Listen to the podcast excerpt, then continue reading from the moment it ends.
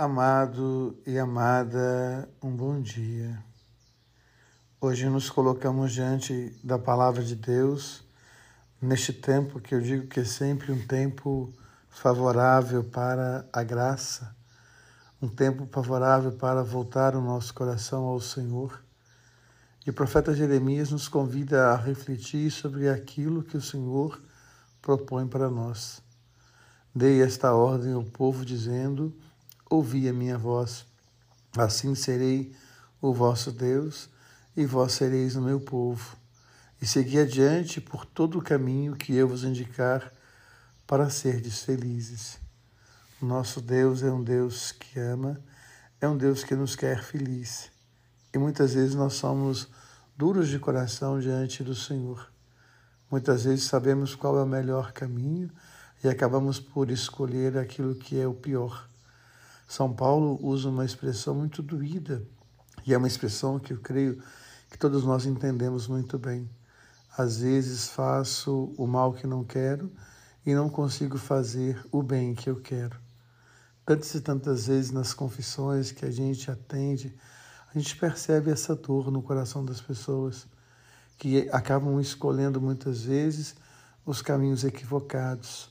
Esses caminhos acabam por construir muros acabam por construir feridas e mágoas no coração e as pessoas acabam sendo infelizes. E o Senhor nos convida então a voltar para Ele o nosso coração, a fazer com Ele o caminho, a seguir com Ele o caminho, porque Ele se faz caminho para cada um de nós.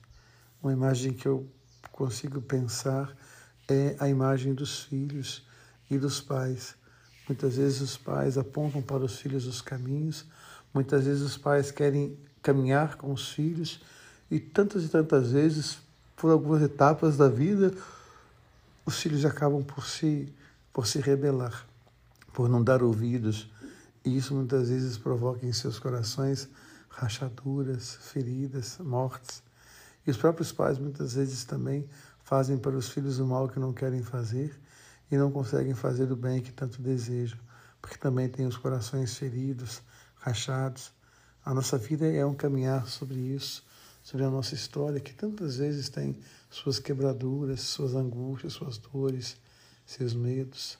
Por isso nós somos convidados a nos colocar diante do Senhor, que expulsa tudo aquilo que é demônio em nós. O Senhor que nos ajuda a falar, a nos posicionar diante do mundo. Só que também nós, muitas vezes, Somos como aqueles homens que acusavam Jesus de agir em nome do mal.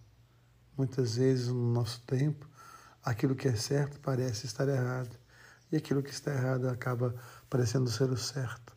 Portanto, precisamos fazer esse caminho de conversão, esse caminho de busca de santidade, de estar na presença do Senhor e deixar que Ele fale aos nossos corações.